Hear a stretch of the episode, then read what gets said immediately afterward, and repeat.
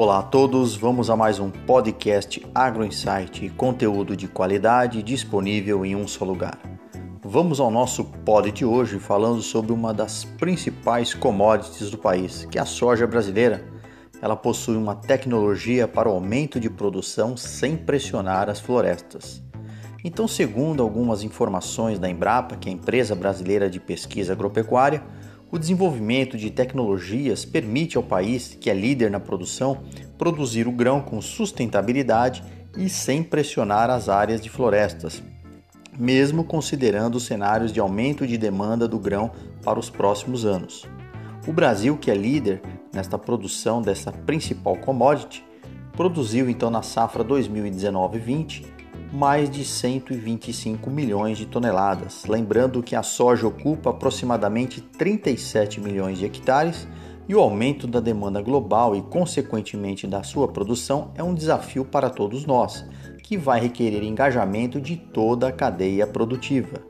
A aplicação então de alta tecnologia e práticas sustentáveis, como o plantio direto, já tem permitido o incremento da produção por unidade diária a recuperação de áreas, como exemplo, né, as pastagens degradadas, também tem permitido o aumento de sua produção.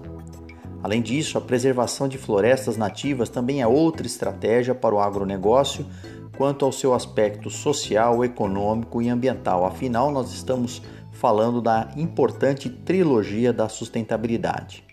Destaca-se que, além de preservar a floresta como patrimônio nacional, o país detém domínio tecnológico para dobrar a sua produção nas áreas que já cultiva soja ou ainda recupera áreas em pastagens degradadas por meio de novas recomendações de manejo, bem como a introdução de sistemas mais eficientes por meio da integração lavoura, pecuária e floresta.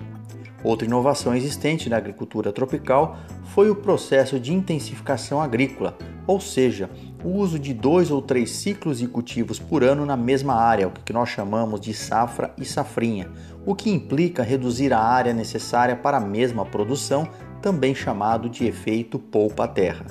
Enfim, tecnologia e ciência a serviço da produtividade e sustentabilidade do agricultor e rumo em frente para o agro.